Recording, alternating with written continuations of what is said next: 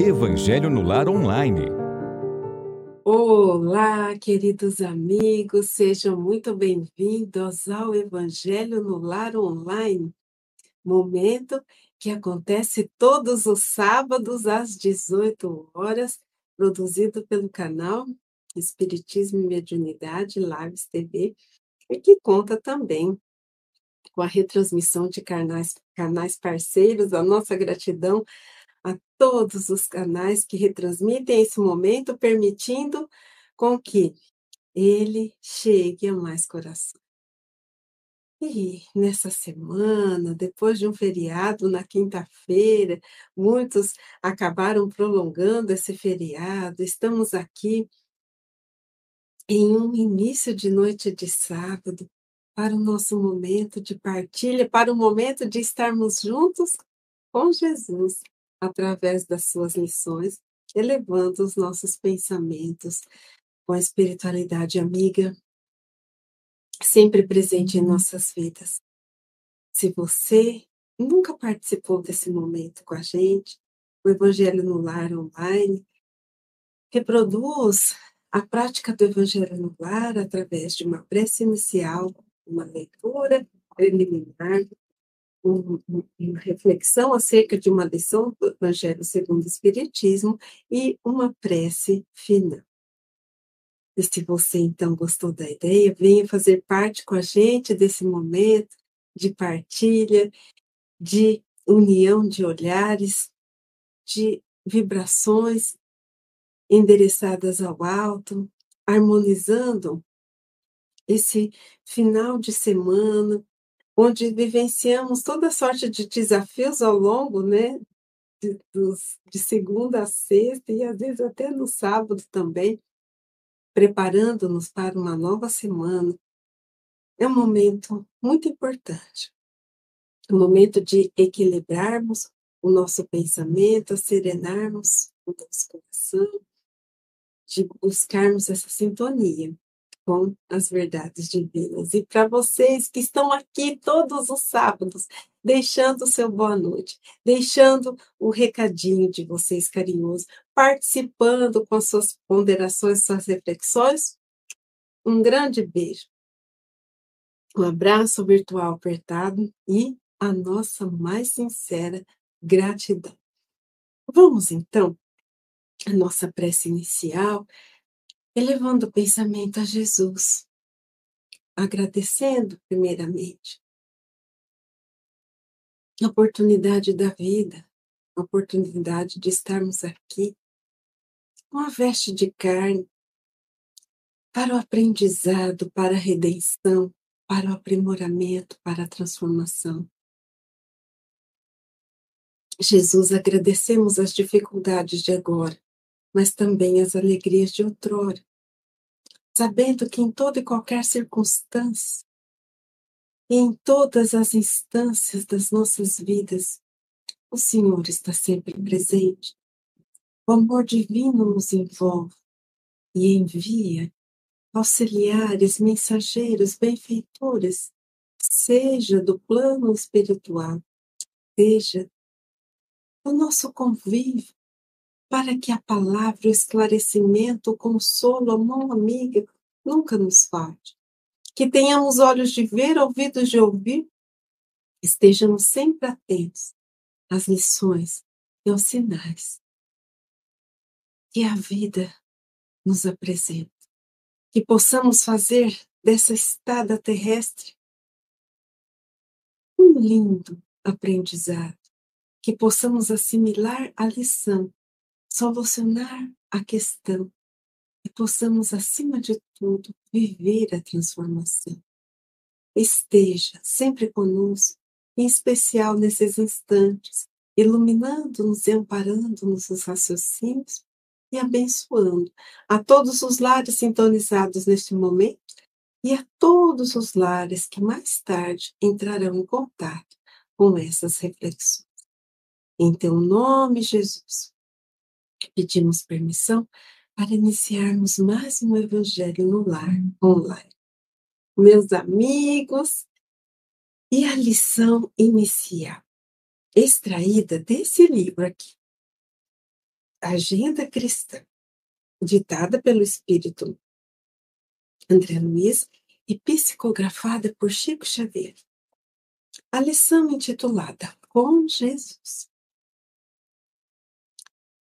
Com Jesus, a renúncia será um privilégio para você. O sofrimento glorificará sua vida. A prova dilatará seus poderes. O trabalho constituirá título de confiança em seu caminho. O sacrifício sublimará seus impulsos. A enfermidade do corpo será remédio salutar para a sua alma. A calúnia lhe honrará a tarefa. A perseguição será motivo para que você abençoe a muitos. A angústia purificará suas esperanças. O mal convocará seu espírito na prática do bem. O ódio desafi desafiar-lhe-á o coração aos testemunhos de amor. A terra, com seus contrastes e renovações incessantes, representará bendita escola de aprimoramento individual, em cujas lições purificadoras deixará você o egoísmo para sempre esmagado. Meus queridos, essa lição, ela é breve, mas traz profundos ensinamentos. O título com Jesus, ele já dá um indício de que com Jesus tudo passa a ter um novo sentido em nossas vidas. Com Jesus, enxergamos as questões e as situações da vida de uma outra forma, por um outro prisma. Com Jesus, a nossa visão ela se amplia. E não olhamos apenas para o presente momento, mas olhamos para a questão que estamos vivenciando com vistas à vida futura, com vistas à vida espiritual.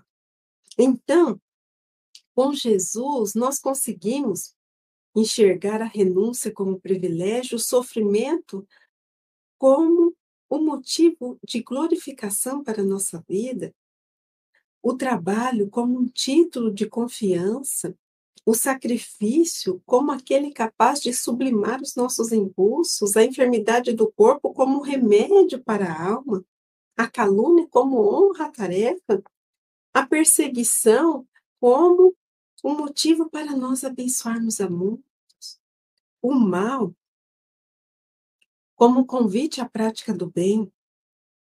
E assim, nós perceberemos que esses que estar encarnado representa uma escola de aprimoramento individual. Eu acredito que esse talvez seja o ponto principal. Esse talvez seja aquele ponto que nos auxilia a compreendermos o porquê de tantas situações menos felizes que vivenciamos é claro que muitas vezes nós atraímos os tormentos voluntários. Sempre falamos sobre isso, né? É, por exemplo, se eu ganho X e gasto 2X, eu estou causando um tormento voluntário. Aquela dificuldade em pagar né, as minhas contas foi provocada não por destino ou porque eu teria que passar por isso, mas em virtude de um descontrole. Mas não estamos falando desses tormentos voluntários. Estamos falando daquelas situações em que nós precisamos lidar com desafios, com atritos, com conflitos, com situações que acabam ali, muitas vezes, desestruturando com situações em, momentos que passamos pela dificuldade material, situações em que passamos pela enfermidade, situações em que nós encontramos pessoas que criticam uma ação no bem que fazemos ou critica alguma atitude que tomamos, uma decisão que eh, adotamos São a essas situações que a lição está dizendo que quando confiamos no Mestre Jesus, quando buscamos conhecer esse Evangelho, quando assimilamos esse Evangelho, e quando, então, procuramos vivenciá-lo, quando essas situações acontecem em nossas vidas, nós as enxergamos de outra forma. Nós não as enxergamos como obstáculos à nossa felicidade, nós não elaboramos pensamento do tipo, ah, eu não merecia isso, ah, eu sou uma boa pessoa, porque isso acontece comigo, enquanto o meu vizinho, às vezes, né, não é, se dedica a nenhuma prática religiosa, enfim. Nós olhamos para essas situações de maneira mais madura, de maneira mais resignada, de maneira mais serena. Não significa que essa situação de desafio não nos cause dor, muitas vezes não nos tire a tranquilidade, mas nós olhamos para tudo isso de uma maneira mais madura, sem entrar naquele desespero que mais atrapalha do que edifica. Meus queridos, esse é o grande objetivo de nossas vidas. Sim, nos é lícita a felicidade. Sim, nos são lícitos os momentos de descanso, de lazer. Nos são lícitas as viagens, os passeios, a convivência em uma comemoração, por exemplo. Mas muitas vezes acreditamos que a vida se resume no sucesso profissional, no sucesso pessoal e nas conquistas que podemos angariar em torno da materialidade. Quantas vezes aquelas criaturas que trazem a vida marcada pela dificuldade. Vivenciam a situação com tanta resignação. Vivenciam a situação que, com tanta fé. Que seu coração é luz que irradia. O seu coração é dotado de um amor que reflete o amor divino são criaturas que muitas vezes estão frente, a de nós, uma distância imensurável, porque assimilam e vivem o Evangelho.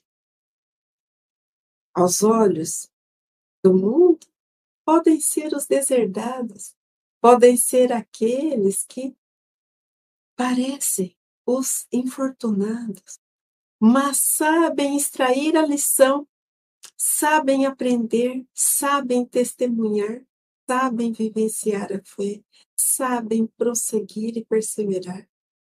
Pensemos nisso. E essa situação se verifica em todo o coração, cujo solo é fértil, que acolhe a semente de Jesus e permite que ela germine, cresça, floresça e frutifique. E essa situação pode se dar tanto nas classes menos favorecidas quanto nas mais favorecidas. O importante é compreendermos a finalidade de estarmos aqui. É compreendermos que vale mais, muito mais, a conquista da virtude do que qualquer outro bem material. A conquista do amor, da fraternidade, da compaixão, do perdão, da paciência, da tolerância, da resignação, da obediência às leis divinas, do que o mais cobiçado dos bens. Pensemos nisso e aproveitemos a oportunidade desse momento. Se estamos passando por desafios no lar, perdoemos. Se estamos passando por desafios no trabalho, perseveremos. Se estamos passando por desafios íntimos, nos conheçamos e percebamos o que é preciso ser transformado. O quanto estamos contribuindo para aquela situação aconteça. Se estamos passando pelo desafio do relacionamento, compreendamos e respeitemos o direito, o espaço do outro. Se estamos passando pelo desafio da enfermidade, agradeçamos e sejamos disciplinados no nosso tratamento. Se estamos passando pela dor do distanciamento daqueles que amamos, pois eles retornaram à pátria espiritual, peçamos ajuda a Deus para que Ele console os nossos corações. Enfim, seja qual for a dificuldade ou o desafio, lancemos mão dos ensinos de Jesus e tenhamos a força, a coragem necessária para vivenciá-los e enfrentá-los, enxergá-los sob um novo prisma. E a lição de hoje? A lição de hoje está lá no capítulo 1 do Evangelho diz, Eu não vim destruir a lei. A lição intitulada A Era Nova. Vamos então a ela. Deus é único e Moisés é o espírito que ele enviou em missão para torná-lo conhecido não só dos hebreus, como também dos povos pagãos. O povo hebreu foi um instrumento de que se serviu Deus para se revelar por Moisés e pelos profetas. E as vicissitudes por que passou esse povo destinavam-se a chamar a atenção e a fazer cair o véu que ocultava aos homens a divindade. Então, aqui, esta lição do Evangelho segundo o Espiritismo está dizendo da importância de Moisés para apresentar ao povo hebreu a primeira revelação os Dez Mandamentos, em que a lei divina toma corpo, toma forma. Foi através de Moisés que, no meio do povo hebreu, Deus pôde se revelar. Se revelar por Moisés e pelos profetas também, que já então traziam, guardavam os traços dessa divindade. Mas, seguindo com. De vez em quando enrosca um pouquinho. Seguindo com as reflexões. Os mandamentos de Deus dados por intermédio de Moisés contêm o germe da mais ampla moral cristã. Os comentários da, da Bíblia, porém, restringiam-lhe o sentido, porque praticada em toda a sua pureza, não a teriam, então, compreendido.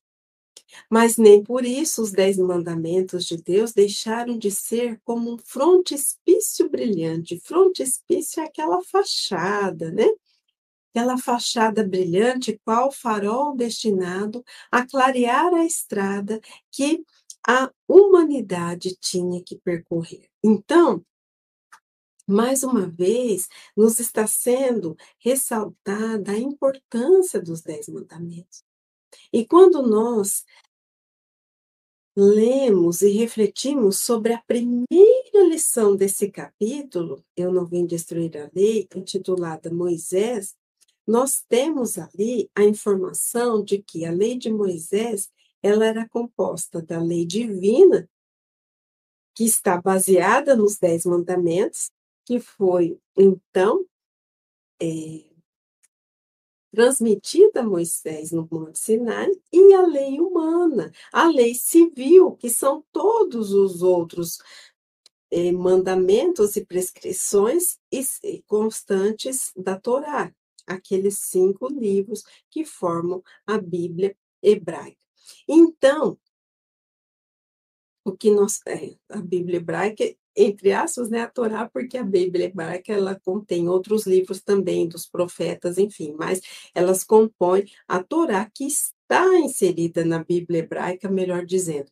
Então, quando nós temos essa compreensão que as leis que Moisés transcreveu como aquele legislador com a função de organizar uma sociedade, dominar um povo ainda à beira do primitivismo, trazendo sim leis civis, mas por outro lado, Moisés trazia e trouxe essa lei divina nos Dez Mandamentos, nós percebemos que esses Dez Mandamentos, se vividos né, na sua pureza, naquele momento, ele não teria sido o quê?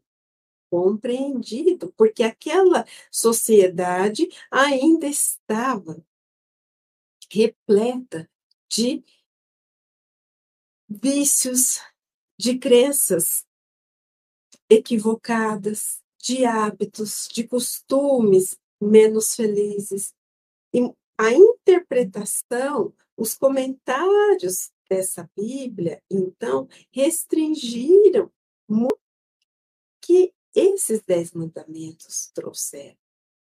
Mas vamos dar seguimento a moral que Moisés ensinou era apropriada ao estado de adiantamento em que se encontravam os povos que ela se propunha regenerar. E esses povos semi-selvagens, quanto ao aperfeiçoamento da alma, não teriam compreendido que se pudesse adorar a Deus de um outro modo que não por meio de holocaustos. Holocaustos, lembrando, são aqueles sacrifícios né, de animais, animais de pequeno porte, animais de um porte maior, nem que se devesse perdoar a um inimigo. Então, para aquele povo, para aquela época, segundo as crenças que traziam, segundo o contexto que viviam, não era possível conceber né, o perdão do inimigo. E também eles não conseguiriam adorar a Deus senão através desses sacrifícios, porque eles acreditavam que aquele sacrifício significava a devoção e a fé ao Deus. Hoje, nós já conseguimos perceber que o verdadeiro sacrifício é aquele em que nós Tomamos o egoísmo, o orgulho e as más inclinações, mas para aquela época. O holocausto, o sacrifício, traduzia uma maneira de relacionar-se com esse pai. Então, Moisés, ele traz, sim, como as suas leis civis, uma moral apropriada àquele povo, que trazia, então, ainda essas peculiaridades e essas características. Então, do ponto de vista da matéria, e mesmo das artes e das ciências, a inteligência deles, muito atrasada, se achava em moralidade, e não se houvera convertido sob o império de uma religião inteiramente espiritual. Era-lhes necessária uma representação semimaterial, qual aqui apresentava então a religião. Os holocaustos, sacrifícios, né, lhes falavam aos sentidos, do mesmo passo que a ideia de Deus lhes falava ao espírito. Várias são as formas através das quais nós nos relacionamos com em muitas doutrinas religiosas, são cultuadas imagens porque através das imagens, aqueles devotos conseguem fazer a ligação e associação com esse Pai. E, meus queridos, se Deus respeita todas as formas, todas as maneiras de nos relacionarmos com tudo aquilo que transcende a materialidade, quem somos nós para julgarmos, criticarmos e fazermos comentários depreciativos? O que verdadeiramente importa, e é isso que nós devemos buscar, é a ligação através da sintonia de sentimento e pensamento. Mas pode ser que no decorrer desse processo de desenvolvimento, em algum momento, precisemos nos apoiar, precisemos trazer certos elos de ligação. E aqui, nesta mensagem, está sendo esclarecido a todos nós que esses sacrifícios lhes falavam sentidos. E para estabelecer esse sentimento de conexão com esse Pai, para estabelecer e se aproximar desse Pai. Práticas como essas eram realizadas. O pensamento humano evoluiu. E hoje percebemos que podemos estabelecer essa conexão com uma prece. Podemos estabelecer essa conexão com um pensamento. Deus cuida de mim. Podemos estabelecer essa conexão através da compreensão do outro, da compaixão pelo outro. Mas precisamos respeitar e compreender que cada época é marcada por determinada característica. Vamos então, seguindo, aqui, pronto, o Cristo foi o iniciador da mais pura, da mais sublime moral, da moral evangélico-cristã, que há de renovar o mundo, aproximar os homens e torná-los irmãos, que há de fazer brotar de todos os corações a caridade e o amor ao próximo, e estabelecer entre os humanos uma solidariedade comum, de uma perfeita moral. Enfim, que há de transformar a terra, tornando-a morada de espíritos superiores aos que hoje a habitam. Se num primeiro momento nós tivemos a primeira revelação com Moisés, que nos transmite os dez mandamentos. Junto com os dez mandamentos, transmite a lei civil para domar um povo que trazia as características primitivas, semi-selvagens, desorientados, com crenças e hábitos equivocados daqueles que verdadeiramente querem viver de acordo com as leis que regem a todo o universo, que são as leis divinas. Vem Jesus e ele vai então trazer, mostrar, apresentar a face amorosa de Deus. Deus então deixa de ser apenas justiça, mas Deus agora, sob o olhar e o ensino de Jesus, é o Deus de misericórdia, é o Deus do amor. Então, Jesus traz essa semente, semente dotada das verdades sublimes e divinas, que é capaz de fazer brotar nos corações humanos o que é a caridade, o amor ao próximo, a solidariedade. Semente que é dotada de uma moral tão perfeita, capaz de transformar a cada um de nós, e com a transformação de cada um de nós, é possível, então, sim, ver essa terra transformada meus queridos, se nós lembrarmos quando a lição nos diz que aqui habitarão espíritos muito né, mais perfeitos do que, vou até voltar aqui, para é, ler na literalidade. Um minutinho só. Espíritos superiores aos que hoje habitam. Quer dizer, essa moral do Cristo, esse ensinamento do Cristo é capaz de promover essa transformação na Terra, transformação que se dá transformando o íntimo de cada criatura, a fim de que aqui habite espíritos muito superiores aos que existem hoje. E aí, quando nós falamos isso, meus queridos, vamos lembrar então do capítulo seguinte do Evangelho segundo o Espiritismo, Muitas Moradas na Casa de Meu Pai, onde nós temos ali a pluralidade dos mundos habitados e os cinco tipos de mundos que nos são trazidos: mundo, mundos primitivos, mundo de provas e expiações, que é o atual estágio da Terra, mundos de regeneração, mundos felizes e mundos celestes.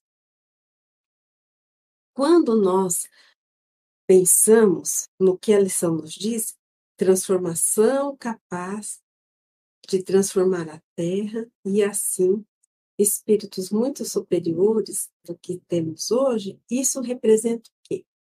Representa que, ao mesmo tempo em que nós nos transformamos e nós nos aproximamos cada vez mais da verdade, do amor, conquistamos virtudes divinas e sublimes em nosso íntimo, nós progredimos, o nosso orbe também progride.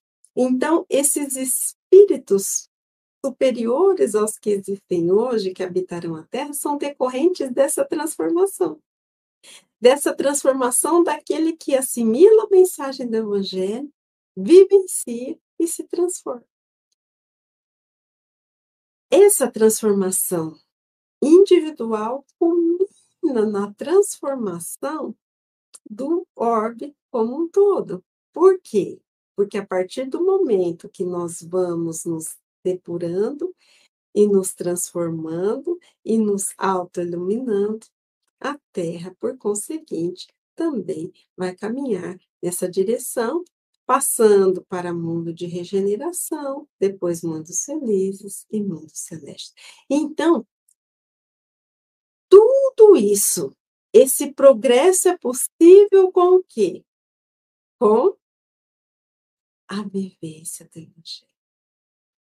Porque mais do que conhecer o Evangelho, quantas vezes nos deparamos com pessoas com mentes brilhantes, profundos estudiosos e conhecedores das lições do Cristo, mas que ainda não aliam a teoria à prática.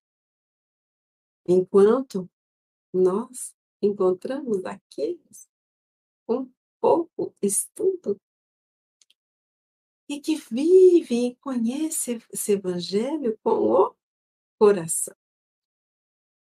Mas se nós, sim, estamos aqui para evoluir nesse planeta, é necessário desenvolver a inteligência, é necessário desenvolver o sentimento com a conquista dessas virtudes e potencialidades da alma. Então, o ideal é essa aliança entre teoria e prática, entre conhecimento e vivência, entre sabedoria e experiência no bem.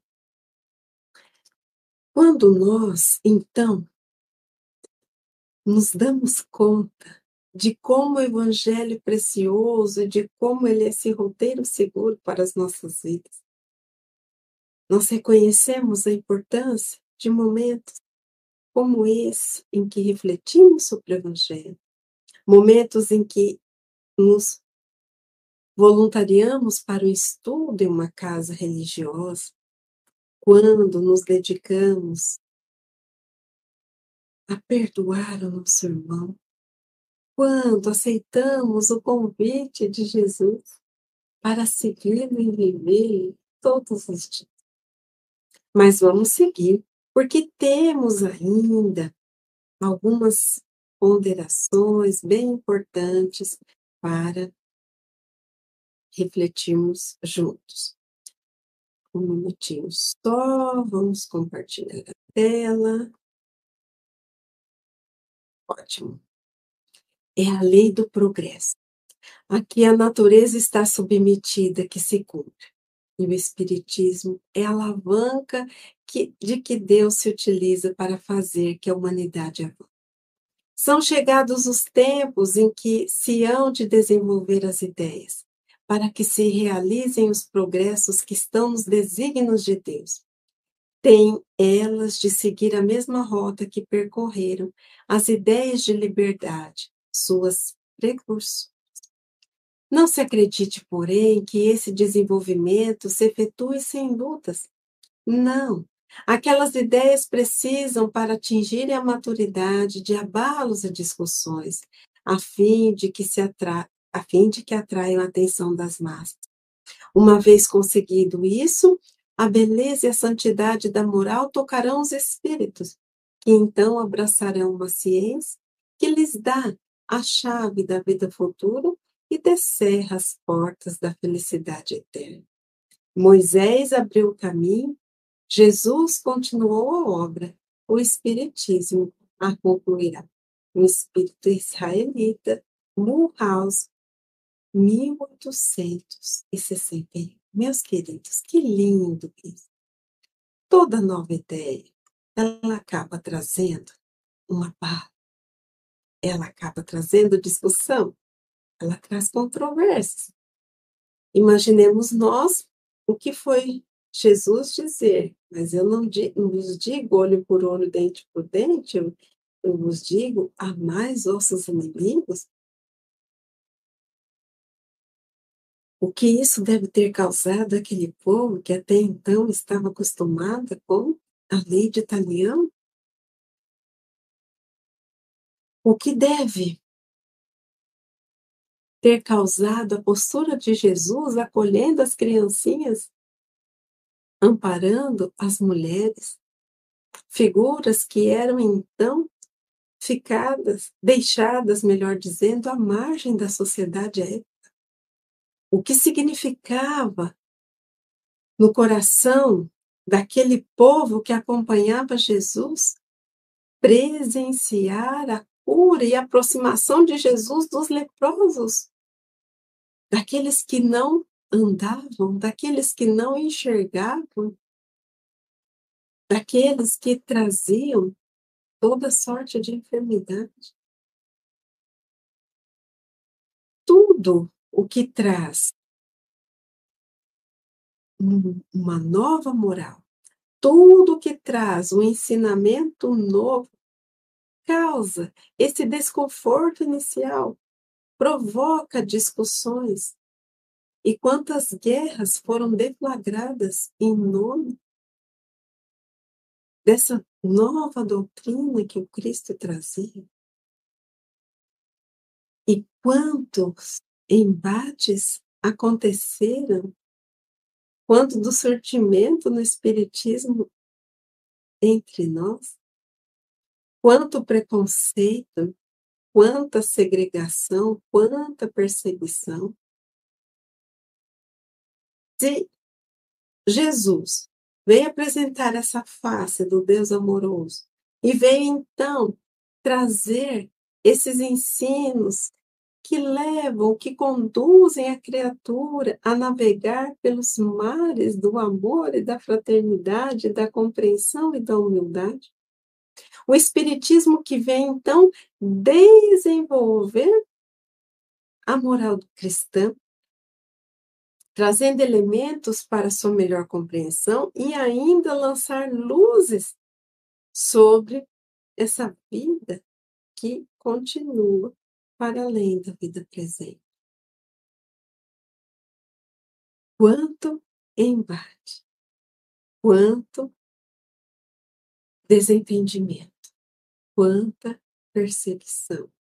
Mas são chegados os tempos de nós conhecermos o que muitas vezes está atrás de uma encarnação.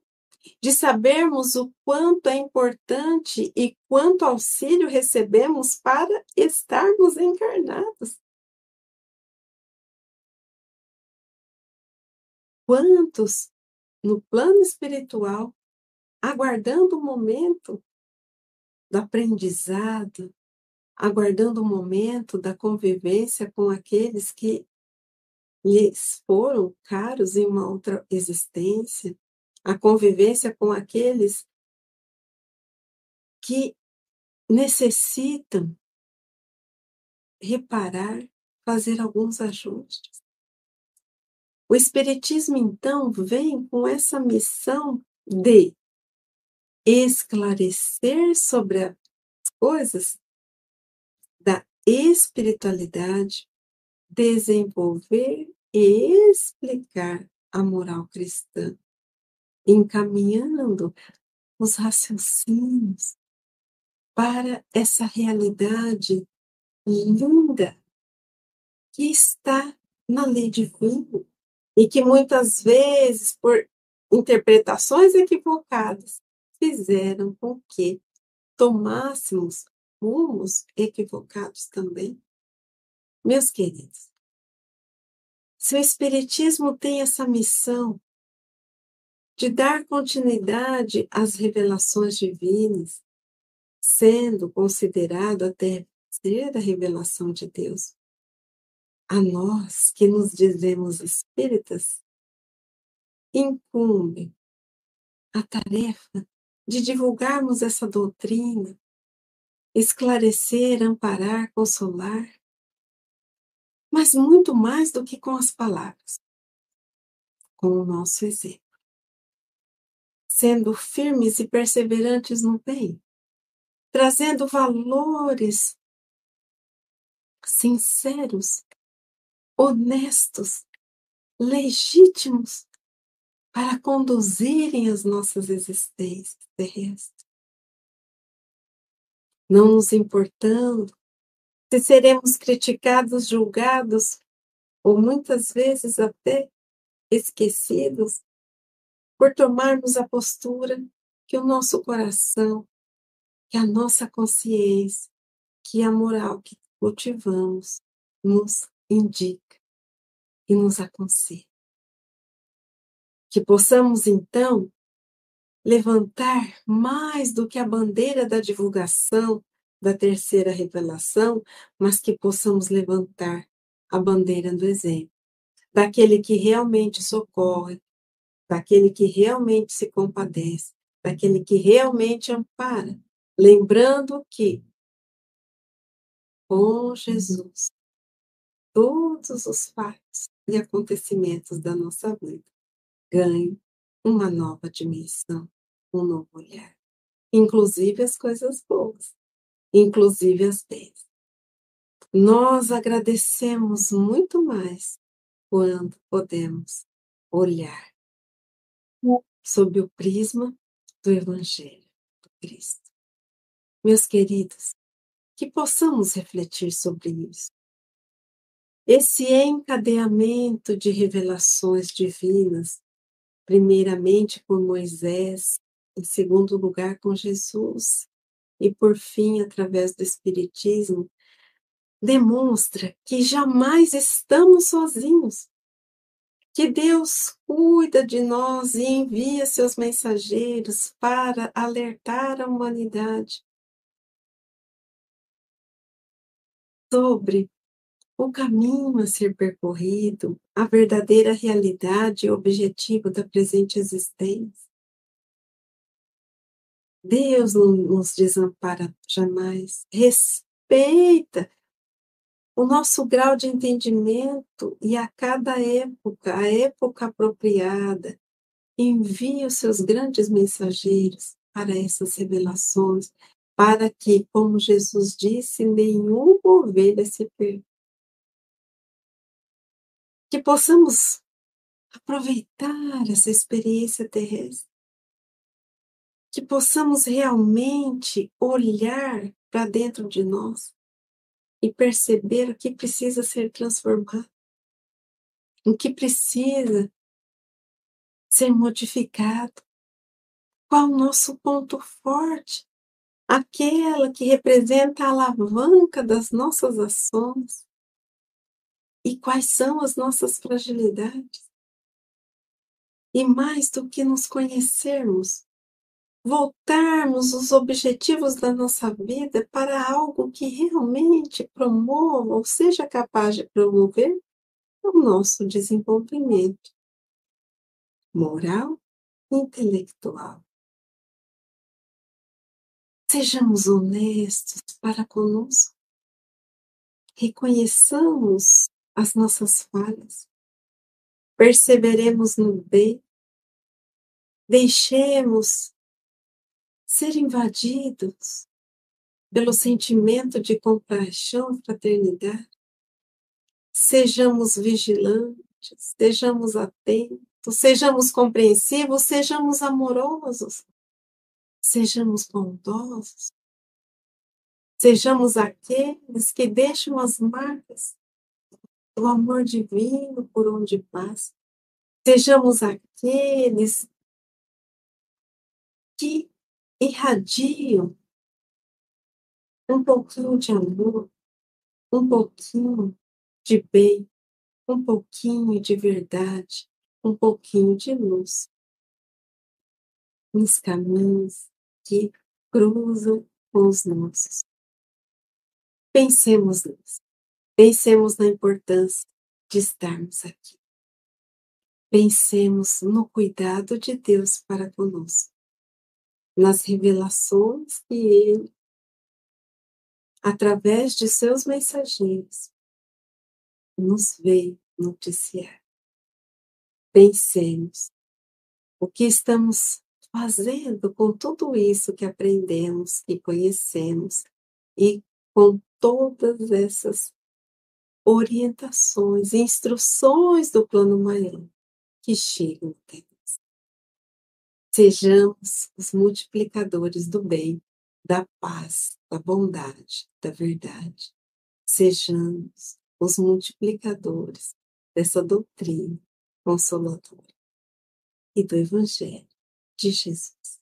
Meus queridos, vamos então elevar o pensamento a Ele, Jesus, a Ele que nos envolve, nos acalma, nos protege,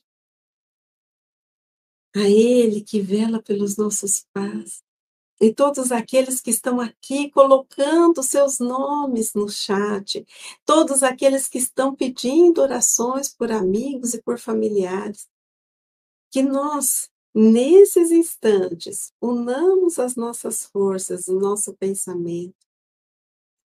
E busquemos assim, então, a sintonia com Jesus, e que possamos endereçar as vibrações para todos aqueles que estão precisando e que possamos endereçá-las com todo o nosso amor. Querido Jesus, mestre amigo de todas as horas, companheiro das jornadas difíceis, protetor das nossas caminhadas, advogado dos nossos passos. Estamos aqui com os corações agradecidos pela oportunidade de transformação e de aprendizado. Obrigada, Jesus, pela nossa vida,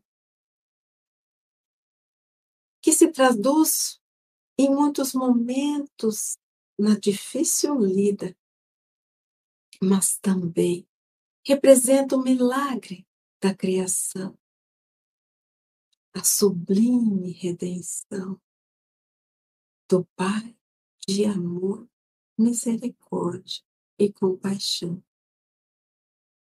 Rogamos, Mestre querido, por todos que neste momento encontram-se em sofrimento, em desalento, cujas lágrimas causam grandes tormentos.